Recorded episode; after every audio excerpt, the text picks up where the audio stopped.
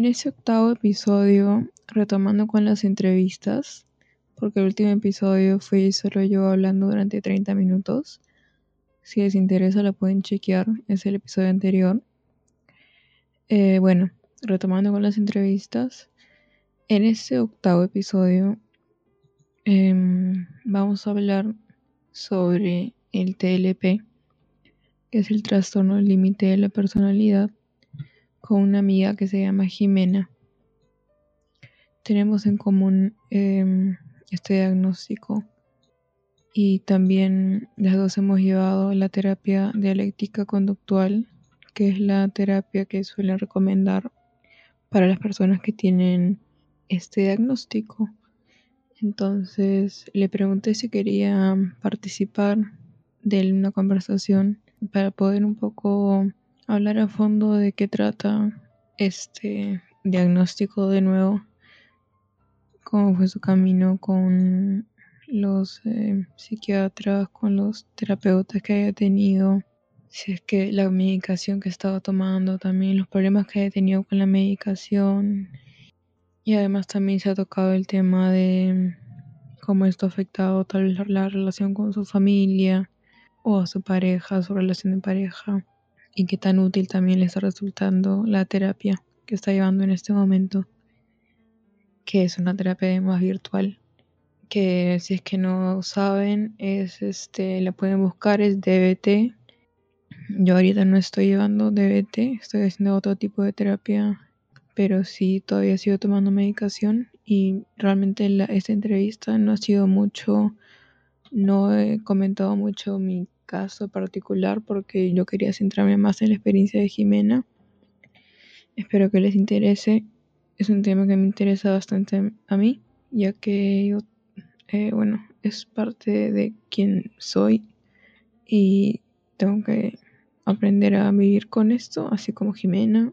Me gusta compartir abiertamente y dialogar sobre esto.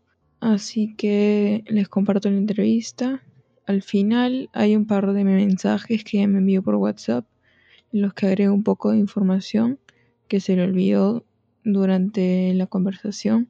Algunos datos extra.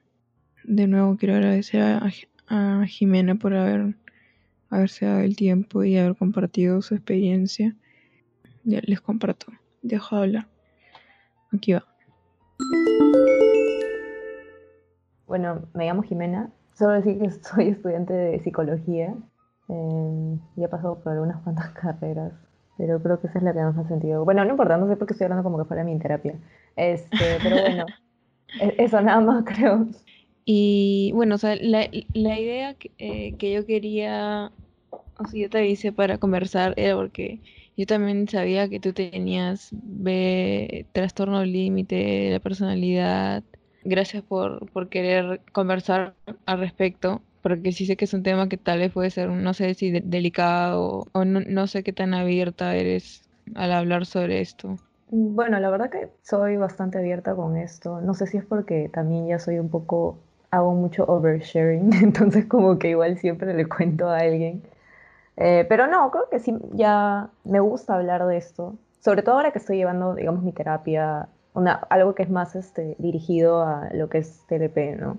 Entonces como que ya no, ya no es tan tabú tampoco. claro. ¿El TLP fue tu, el primer diagnóstico que, que tuviste o, o bueno, el mío fue primero como que depresión, ansiedad y el TLP fue uno de los últimos que tuve, pero en tu caso, ¿cómo fue los diagnósticos? Eh, bueno, la primera vez que fui al psiquiatra fue en el 2013, más o menos. Y no, no, no fue ni siquiera ni el, segundo, creo, que ya ni siquiera me acuerdo. Fue el último diagnóstico que he tenido, pero primero ha sido depresión. O sea, yo empecé a ir al psiquiatra porque tenía problemas de sueño, ¿no? Y una vez que ya empezamos a hablar, como que ya también este, salen esas cosas y bueno, ¿no? Me, había depresión, ansiedad, en un punto pensaba que déficit de atención, por este tema, ¿no? De que te, desordenas con los horarios, que no puedes...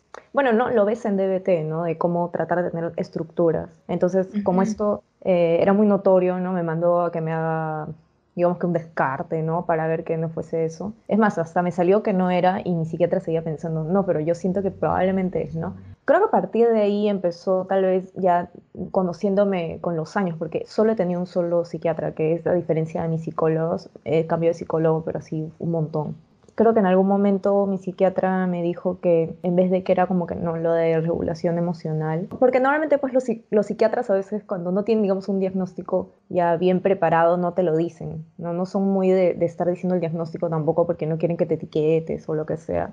Entonces, eh, según lo que yo más o menos interpretaba, creo que en algún, en algún momento él pensó que era bipolaridad, pero creo que después dijo no, ¿sabes? Es, es más por lo de la personalidad y todo esto y quedó en TLP, ¿no? estuve llevando con diferentes psiquiatras y ahí, bueno, eh, casi siempre creo que a mis psiquiatras, no casi siempre, a todos creo que los he dejado como que pa, en la mitad.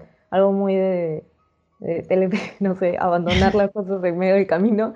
Entonces como que ya, pues no me iba y llegué a, a, DBT, ¿no? Por lo de, por la misma recomendación de mi, de mi psiquiatra, ¿no? Que creo que en verdad ha sido la, o sea, he pasado, digamos, ¿no? De... Cognitivo-conductual de todas esas. Sí, he pasado primero cognitivo-conductual, he hecho psicoanálisis, MDR, ese ha sido el anterior, que es este, esa del, del movimiento ocular, de los ojos. Es uno ah. que usas estímulos y todo esto, ¿no? Me parece que la que más recomiendan para tratar DBT o la que creen que es más efectiva a largo plazo es ese, digo, para tratar TLP es la DBT, ¿no? La terapia DBT. Según lo que estaba leyendo, sí. Ajá. Sí, sí, este, o sea, es que, bueno, supongo que también lo mío, porque también cada persona tiene un diagnóstico en particular, uno cada uno tiene sus propias cosas. A mí el del MDR, nunca puedo decirlo, este, me ayudó en cierto, hasta cierto punto y ya cuando sentí que ya no iba, eh, ya hablé con mi psiquiatra otra vez y él me recomendó este DBT, ¿no?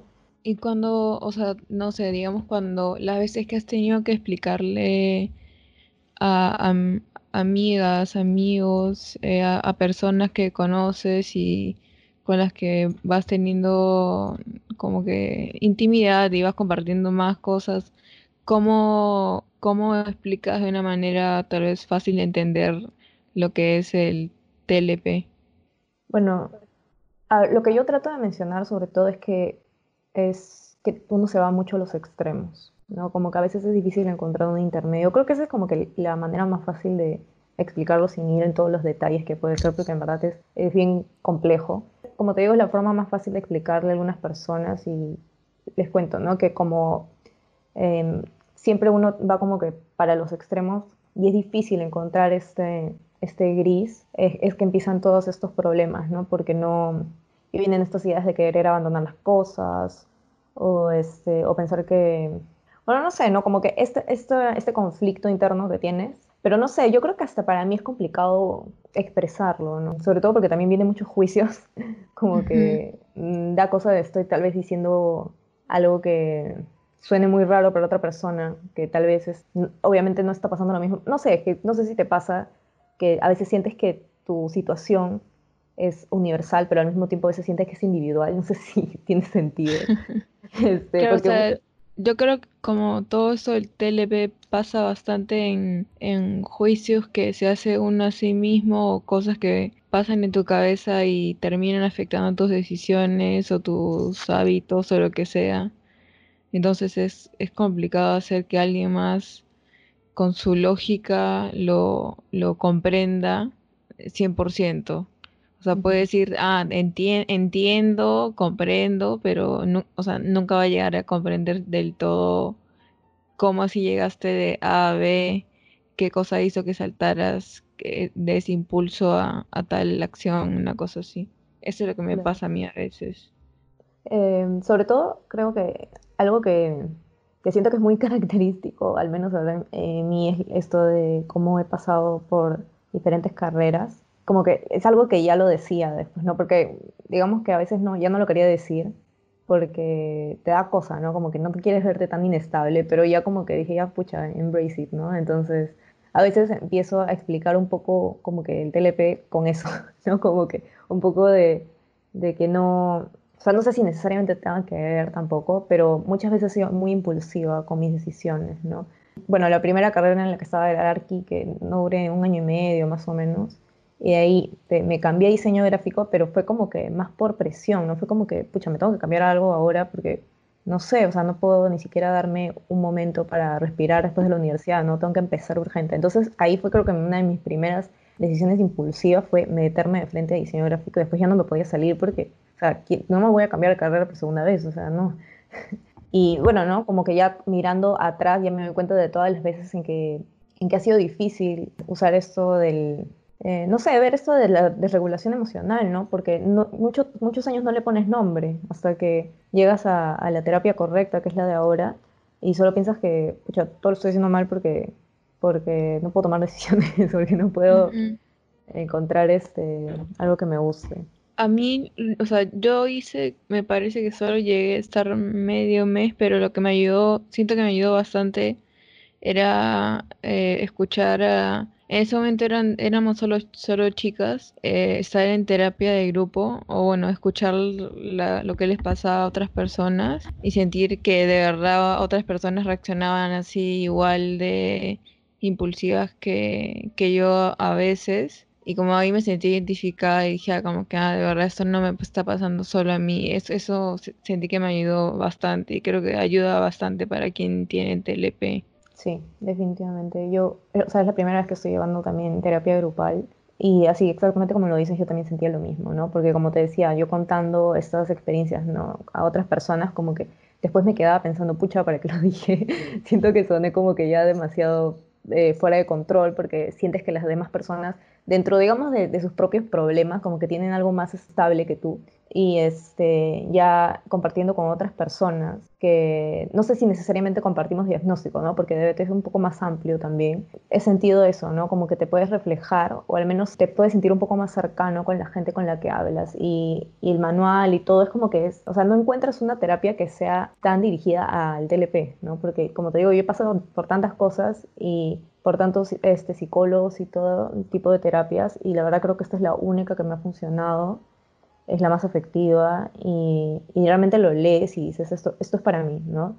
Y así ha sido, la verdad que ha sido bastante difícil, porque, y aún es difícil, pero me acuerdo que la primera vez, o sea, la primera vez en grupos les dije, bueno, espero no abandonarlo, porque yo ya sabía, ¿no? Que esto, estos pensamientos vienen y lo he tenido durante todo este tiempo, que la verdad que habrán sido que dos meses recién lo estoy llevando. Todavía no lo abandono, ¿no? Y la verdad que no creo que lo vaya a abandonar porque es bien completo, ¿no? O sea, llevas lo de terapia de grupos, llevas individual, al menos en, en el mío, ¿no? Este, también puedes llamar a tu psicóloga. Entonces es bien completo, la verdad. Y eh, eh, aparte de la, la, terapia en el DBT, ¿estás también llevando alguna medicación? O sea, yo cuando ahorita no DBT, estoy haciendo solo terapia pero igual llevo medicación para depresión, para, para los impulsos, para la comida, porque yo tenía y tengo todavía problemas con la comida, bueno, y para dormir realmente. Eh, pero tú en algún momento llevaste o, llevas eh, medicación,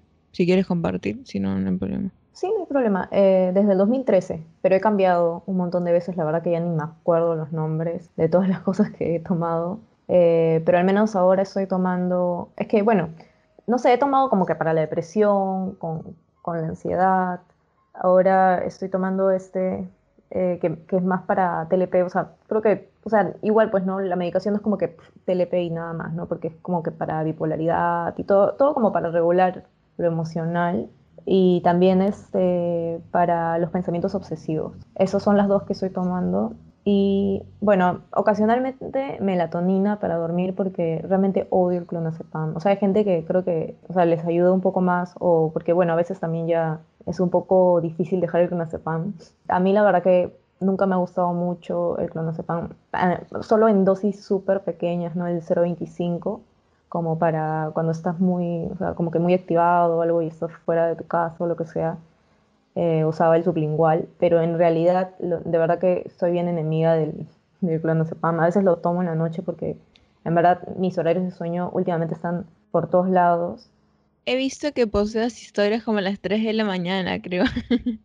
Sí, en verdad, es que a veces no puedo dormir. Es también por lo mismo de, de la cuarentena y todo esto, eh, y porque justo este ciclo no me he metido a clases por lo mismo que me abrumaba demasiado que sea virtual, pero creo que ya es inevitable que tenga que llevar un ciclo virtual ahorita no tengo esta estructura, ¿no? De las clases ni nada, entonces estoy por todos lados, pero o sea, como que me resisto demasiado con los que a veces lo tomo y así sea como que una dosis muy baja, al día siguiente estoy hecho un zombie. Al menos ahora ya no me gusta sentir esa sensación, porque creo que a veces es como que tranquiliza un poco a otras personas, ¿no? Porque también te adormece un poco. Eh, yo trato de evitarlo porque me hace sentir como que muy poco funcional. Espero que igual eso no active a la gente un poco como que, o invalide a otras personas, pero a mí al menos no me gusta eso porque realmente hay días en que no me quiero levantar de la cama y encima si me siento así como que me adormecida, eh, como que me siento totalmente derrotada ya. ¿Y has tenido que dejar o por voluntad propia y por los medicamentos has decidido dejar alcohol o cualquier otra sustancia aparte para que no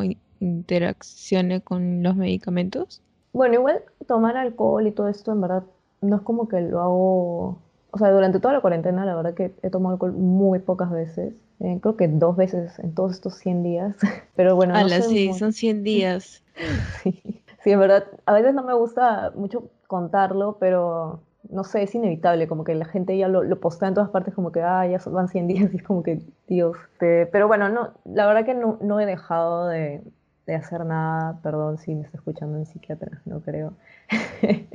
pero es que creo que es difícil, ¿no? Igual tampoco es como que los mismos psiquiatras pero... que lo prohíben, ¿no? Pero sí es, es este, necesario para que no choque con la medicación. Pero en, o en todo caso, o sea, en tu caso específico, el alcohol o las sustancias nunca fueron como que un disparador para conductas de riesgo. Claro. O para unas personas, en, en mi caso específicamente, como sí lo eran, yo sí tenía que hacerlo, tenía que como que dejar el alcohol y todo lo demás, o sea, como que no hubo mucha mucha decisión de, mi parte.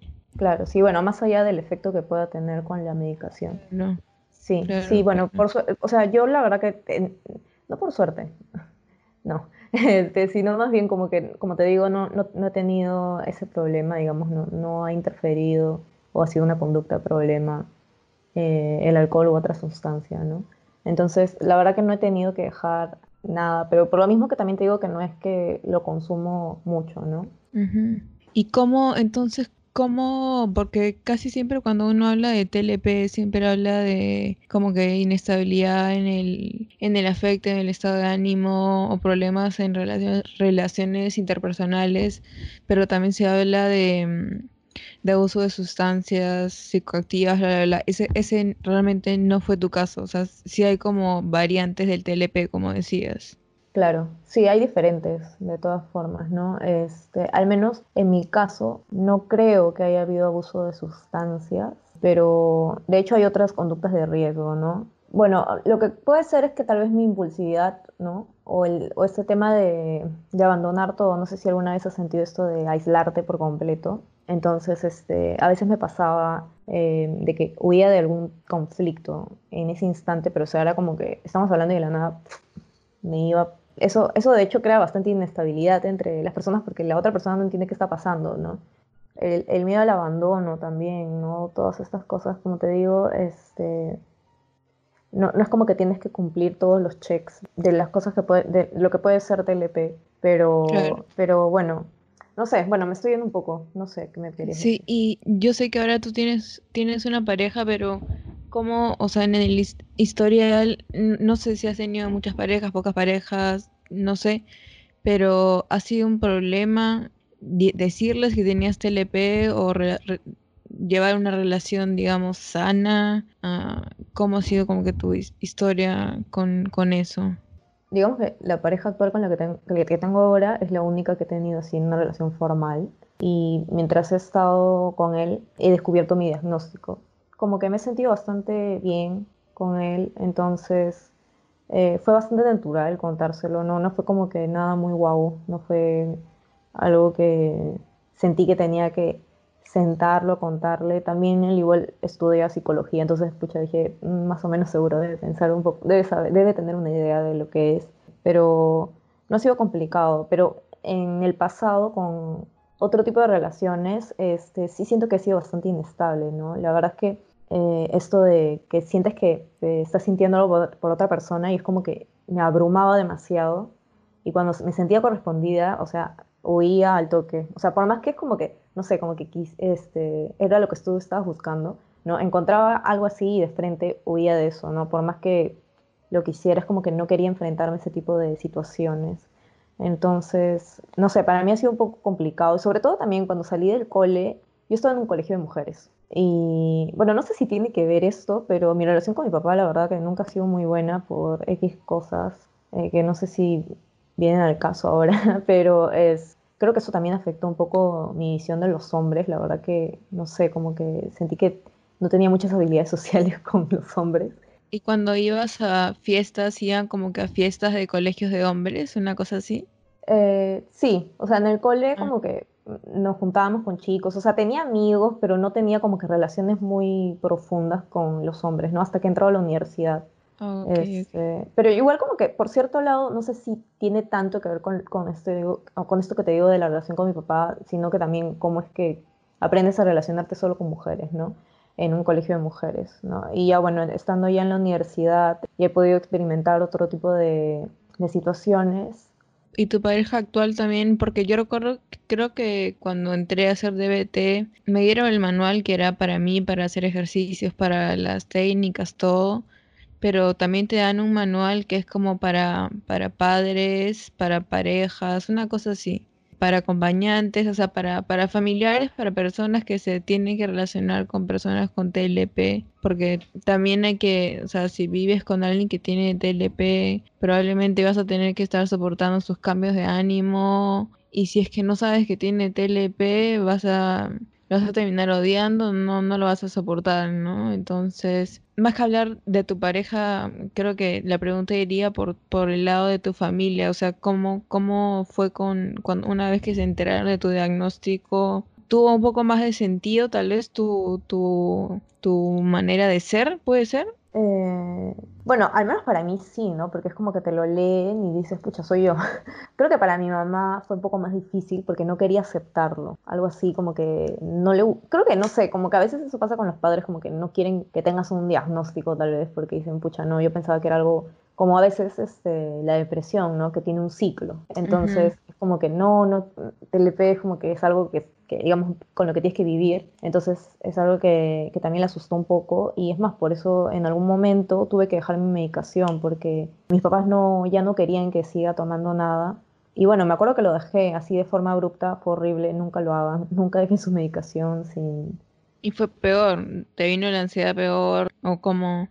No, o sea, estaba con, o sea, síndrome de abstinencia y era terrible, ¿no? O sea, me daban unos temblores terribles, sentía que me iba de la realidad, o sea, y encima estaba yendo a la universidad en ese momento y no sé ni siquiera cómo lo lograba, porque en verdad era muy fuerte, no sé si alguna persona que lo haya experimentado este, sabe que es, es horrible. Y, y bueno, ya yo lo ignoré un tiempo, ¿no? Porque, no sé, pensé que era normal pero ya, este, ya me di cuenta que ya no podía cuando ya empezaba a hablar con mis profesores y les decía, mira, he dejado mi medicación y no me siento muy bien, así que y cuando ya me di cuenta que tenía que estar avisándole a la gente, ya hablé con mis papás, ¿no? Y les dije, pucha, no, no puedo.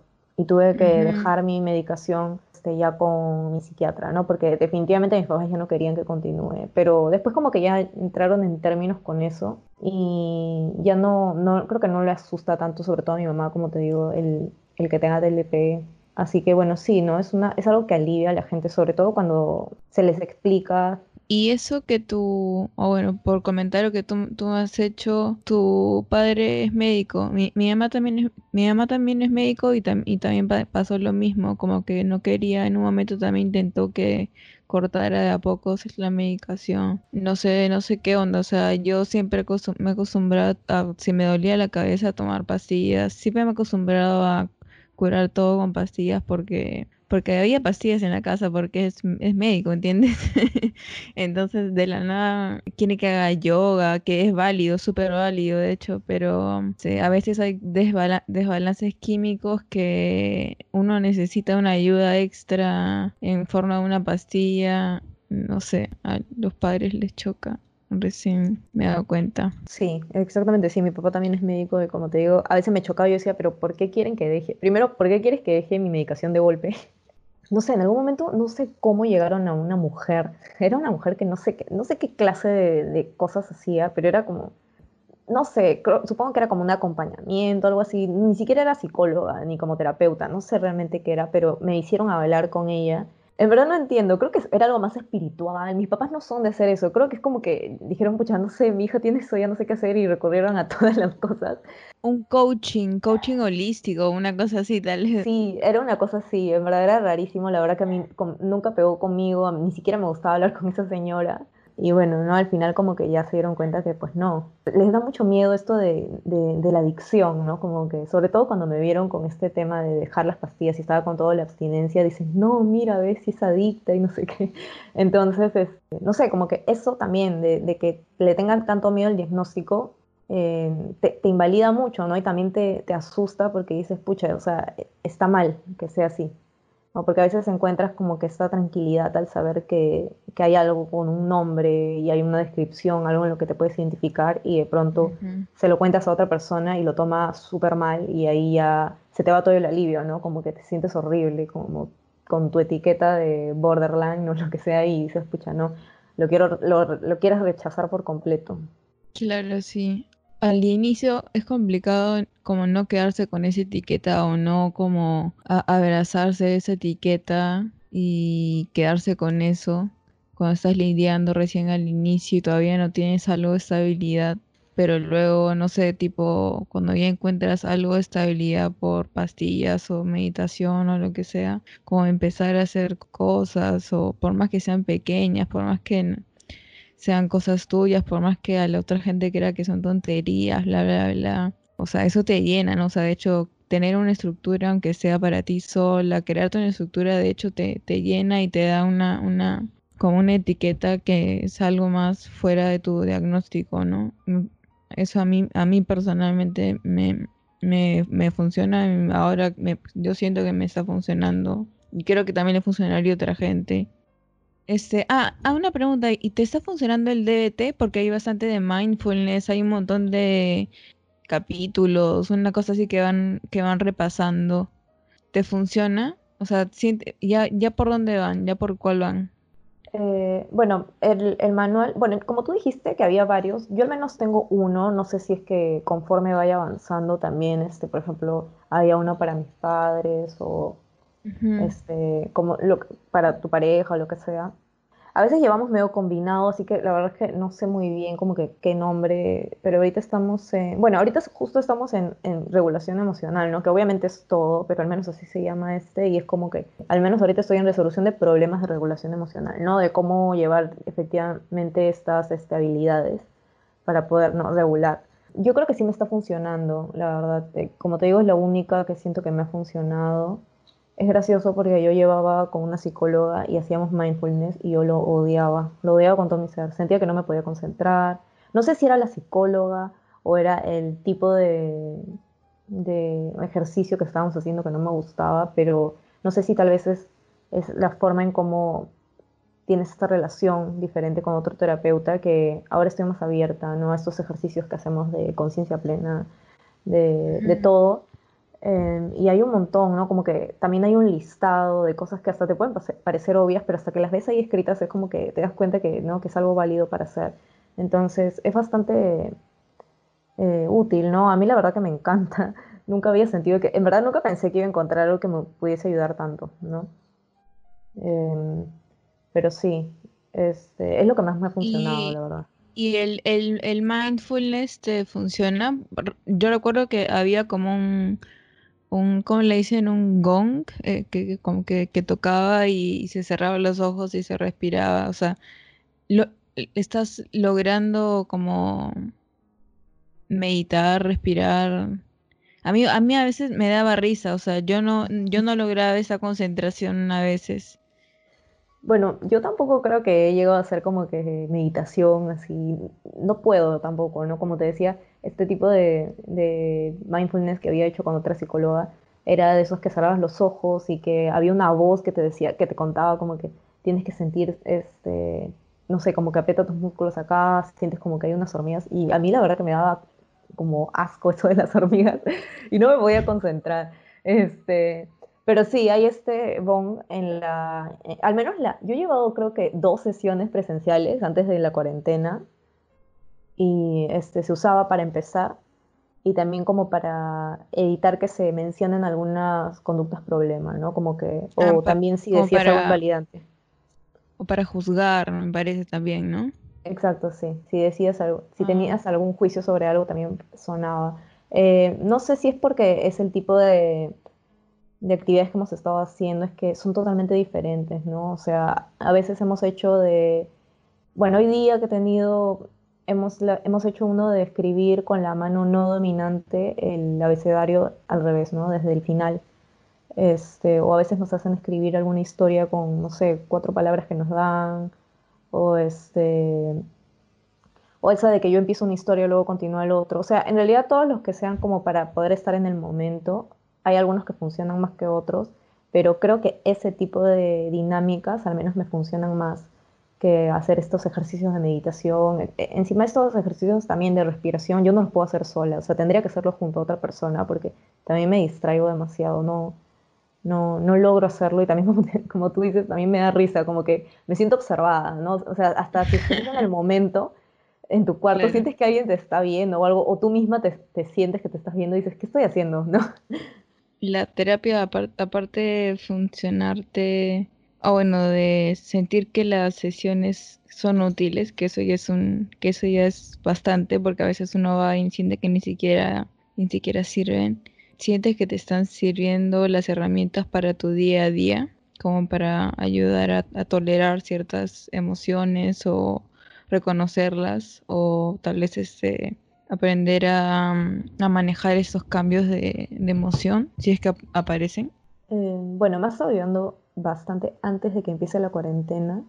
La cuarentena realmente ha hecho que mi salud mental, todo se vaya, se vaya al tacho, porque realmente no, como te digo, no tengo horarios, extraño salir de mi casa, ir a estudiar, como que siento que estos cambios abruptos de- de la rutina conmigo no, no, no muy bien, no sé si también es algo muy este, del EP, que cuando hay algún cambio brusco de algún plan, es como que, no, no sé, te vas al extremo de todo está mal, ¿no? O ya no puedo hacer las cosas porque se quedó a la mitad algo. Entonces, para mí me ha costado mucho eh, volver a, a tratar de ser un poco más funcional y sobre todo también llevar esta terapia, porque llevar terapia online no es lo mismo. Eh, no solo a mí me ha chocado, había mucha gente que, es más, ya había estado llevando esta terapia ya mucho más tiempo que yo y también casi se salen, ¿no? Porque decían, no, no puedo llevarlo online.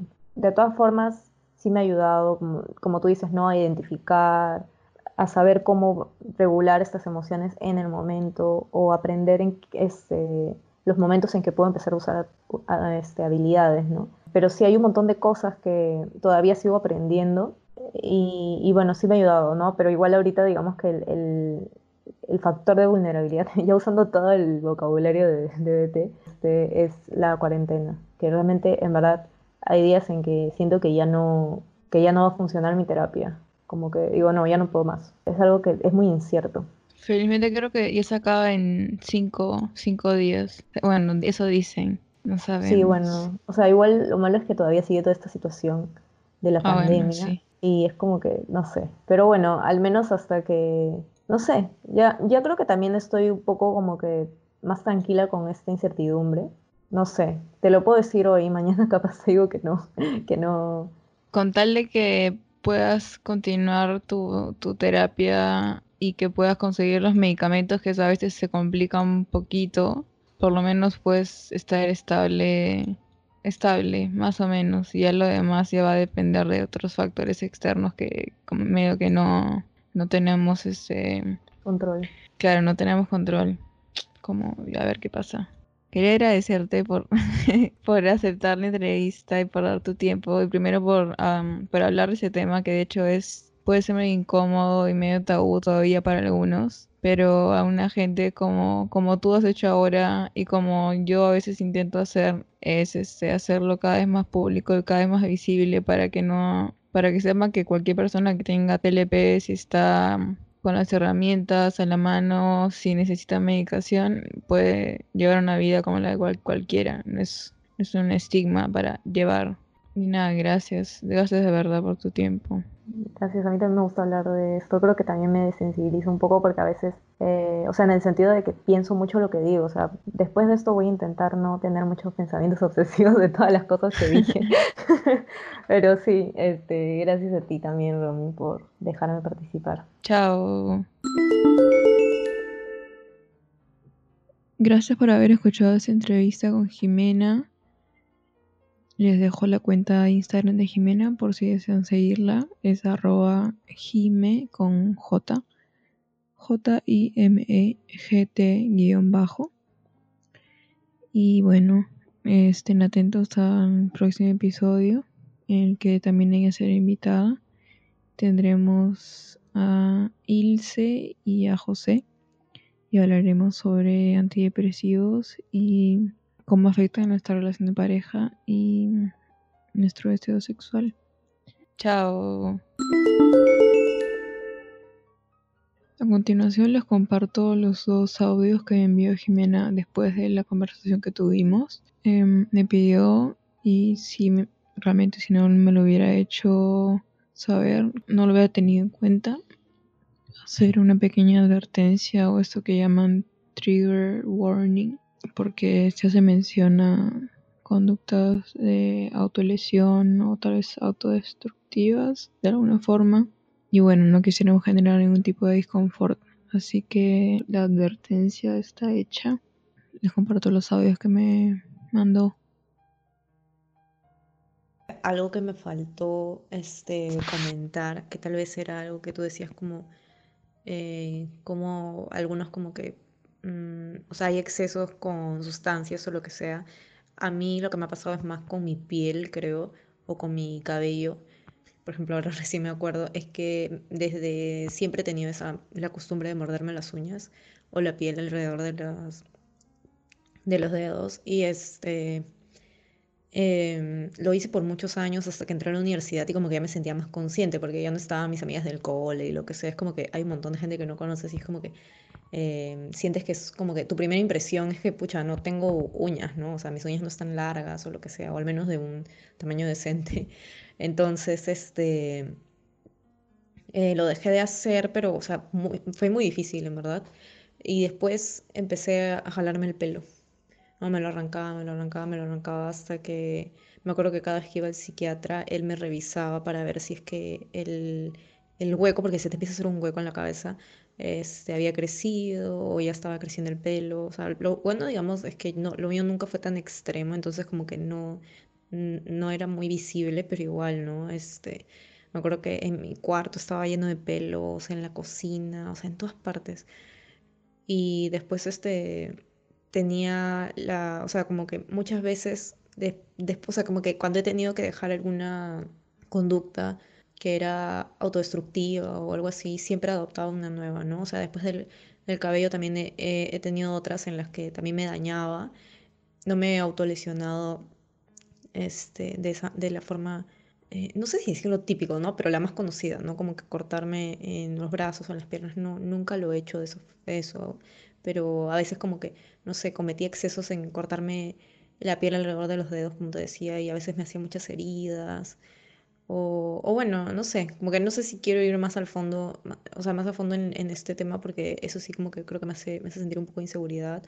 Pero este, después de, de, hacer estas, de arrancarme el pelo y otras cosas, como que siempre he tenido alguna, alguna forma de, de liberar este, la ansiedad, creo, ¿no? Porque igual este, cuando no lo haces, como que sientes ansiedad, ¿no? Como que te pones a pensar como que ya no me puedo morder las uñas, no me puedo arrancar el pelo, entonces, ¿qué hago? ¿Qué hago? ¿Qué hago? ¿Qué hago? Y al final terminas haciéndolo, ¿no?